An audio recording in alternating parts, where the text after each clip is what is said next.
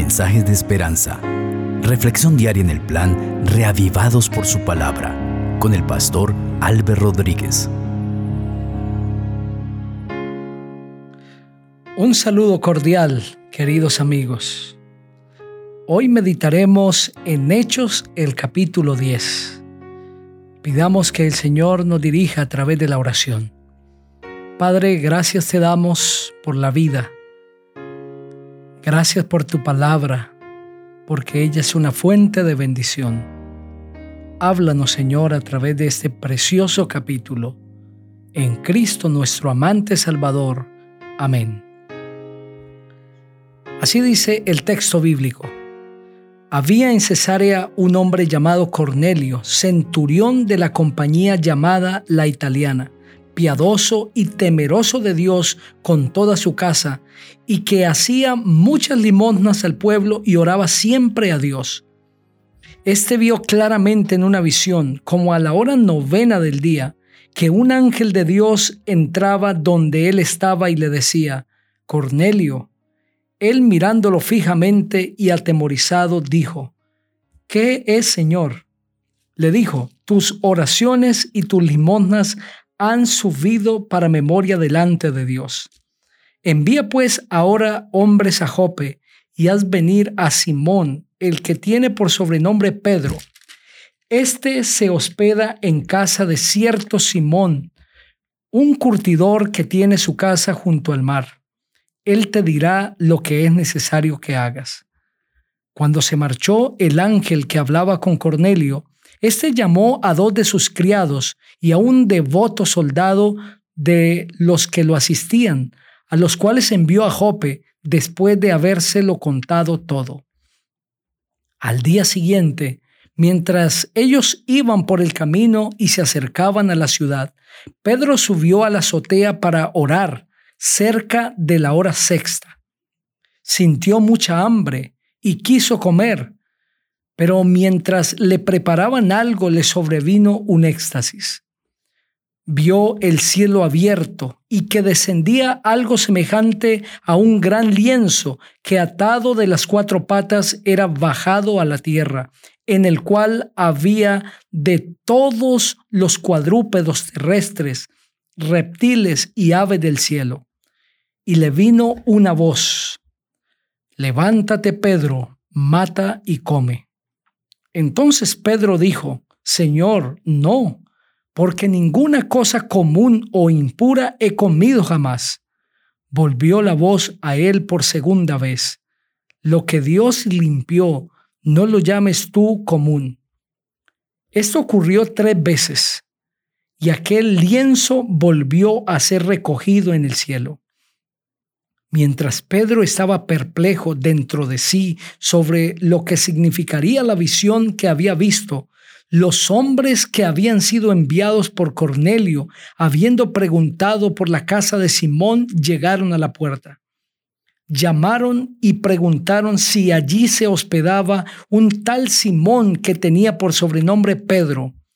Y mientras Pedro pensaba en la visión, le dijo el Espíritu, Tres hombres te buscan Levántate pues, desciende y no dudes de ir con ellos, porque yo los he enviado. Entonces Pedro, descendiendo a donde estaban los hombres que fueron enviados por Cornelio, les dijo, Yo soy el que buscáis. ¿Cuál es la causa de vuestra venida? Ellos dijeron, Cornelio el centurión, varón justo y temeroso de Dios, y que tiene buen testimonio en toda la nación de los judíos ha recibido instrucciones de un santo ángel de hacerte venir a su casa para oír tus palabras. Entonces, haciéndolos entrar, los hospedó y al día siguiente, levantándose, se fue con ellos y lo acompañaron algunos de los hermanos de Jope. Al otro día entraron en Cesarea. Cornelio los estaba esperando, habiendo convocado a sus parientes y amigos más íntimos. Cuando Pedro entró, salió Cornelio a recibirlo y postrándose a sus pies lo adoró. Pero Pedro lo levantó diciendo, levántate, pues yo mismo también soy un hombre.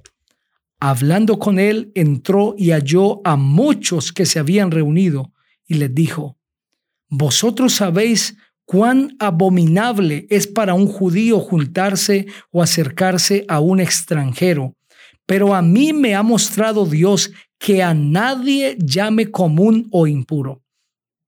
Por eso, al ser llamado, vine sin replicar. Así que pregunto, ¿por qué causa me habéis hecho venir? Entonces Cornelio dijo, hace cuatro días que a esta hora yo estaba en ayunas y a la hora novena, mientras oraba en mi casa, vi que se puso delante de mí un varón con vestido resplandeciente y me dijo, Cornelio, tu oración ha sido oída y tus limosnas han sido recordadas delante de Dios. Envía pues a Jope y haz venir a Simón, el que tiene por sobrenombre Pedro, el cual se hospeda en casa de Simón, un curtidor junto al mar. Cuando llegue, él te hablará. Así que luego envié por ti, y tú has hecho bien en venir. Ahora pues, todos nosotros estamos aquí en la presencia de Dios para oír todo lo que Dios te ha mandado.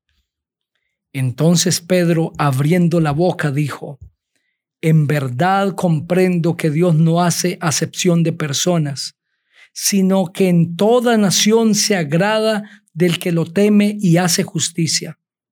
Dios envió mensaje a los hijos de Israel anunciando el Evangelio de la paz por medio de Jesucristo. Este es Señor de todos.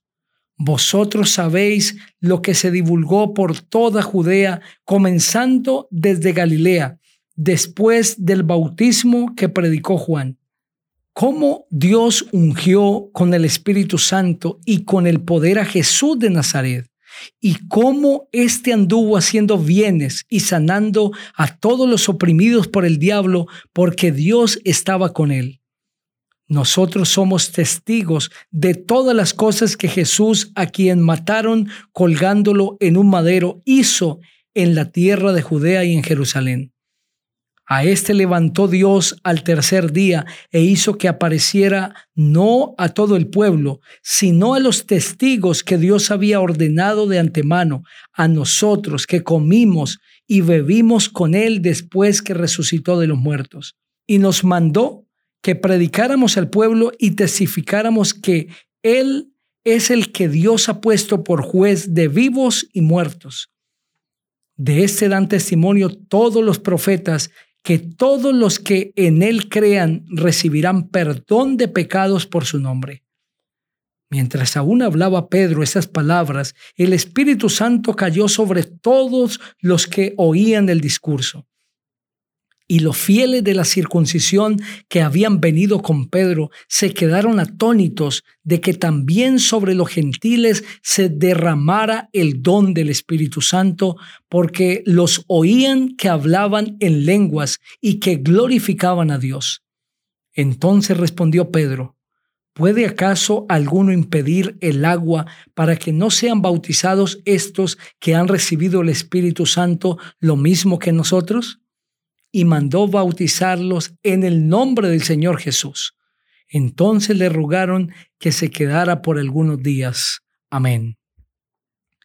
Este precioso capítulo de manera especial describe el Evangelio entre los gentiles, pero ha sido mal interpretado y mal enseñado por muchos predicadores a través de los tiempos.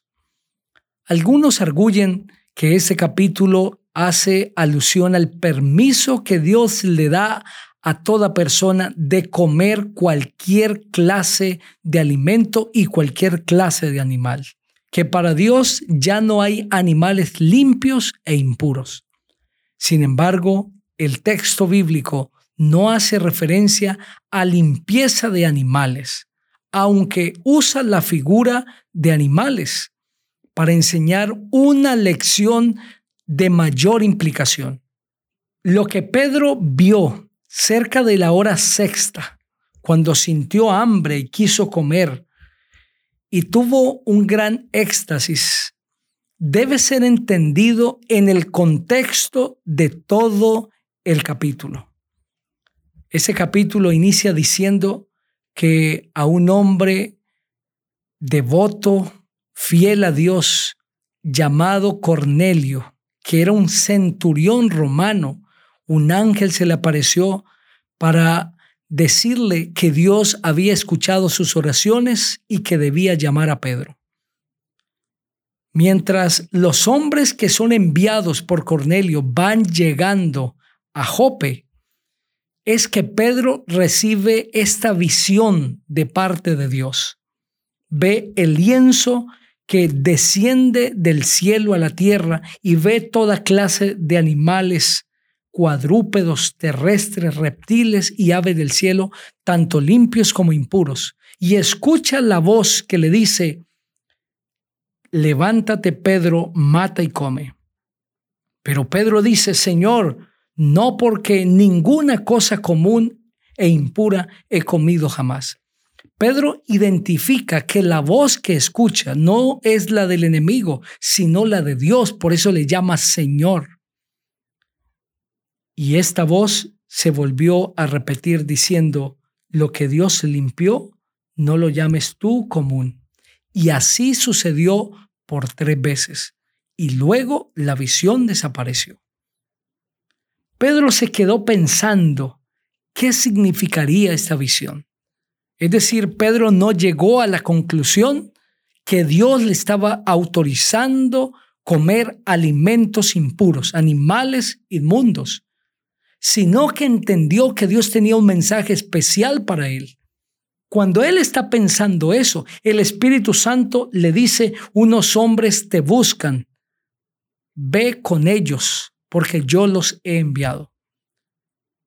Y Pedro baja, encuentra a los hombres, escucha que un hombre que no era israelita lo estaba llamando y porque Dios le había dado la orden, Pedro al siguiente día se dispone a ir con estos hombres.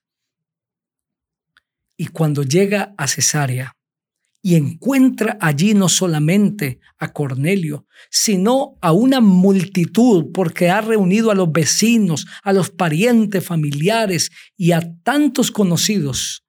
Pedro entiende la visión. Y dice, vosotros sabéis cuán abominable es para un judío sentarse o acercarse a un extranjero pero a mí me ha mostrado Dios que a nadie llame común o impuro. Eso, eso fue lo que Dios le había dicho. Lo que Dios limpió, no lo llames tú común. Ahora Pedro entiende que Dios le habló para enseñarle que toda persona ha sido limpiada por Cristo al aceptarle a Él como Salvador. Pedro necesitaba entenderlo, porque como judío consideraba abominable juntarse con los gentiles. Por eso él mismo lo expresa. Pero Dios quiso preparar su corazón a través de esa visión. Y ahora en el versículo 34, Pedro dice, en verdad comprendo que Dios no hace acepción de personas.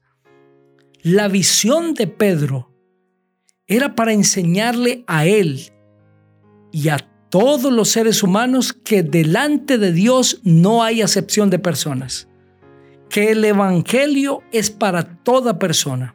Como judío, Pedro creía que el Evangelio era para los judíos, pero aquí el Señor le muestra que el Evangelio también es para los gentiles y el Espíritu Santo desciende sobre ellos. Y cuando esto sucede, no solamente Pedro, sino sus acompañantes quedan atónitos. Y Pedro dice, también deben ser bautizados, porque si Dios aprueba la conversión de ellos con la presencia del Espíritu Santo, ¿cómo voy yo a impedir el bautismo? Pedro entendió ese día que delante de Dios toda persona es importante y valiosa la misma lección que tú y yo debemos entender. delante de Dios toda persona es importante y valiosa, sin importar su nación, su género, su religión. Toda persona es amada por Dios. Y para todos el Evangelio alcanza. Cristo murió por todos.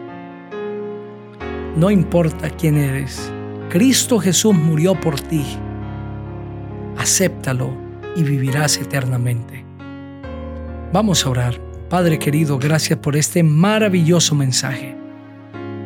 Que tu Espíritu pueda seguir hablando a nuestro corazón cada día. En el nombre del Señor Jesucristo. Amén. Que el Señor te bendiga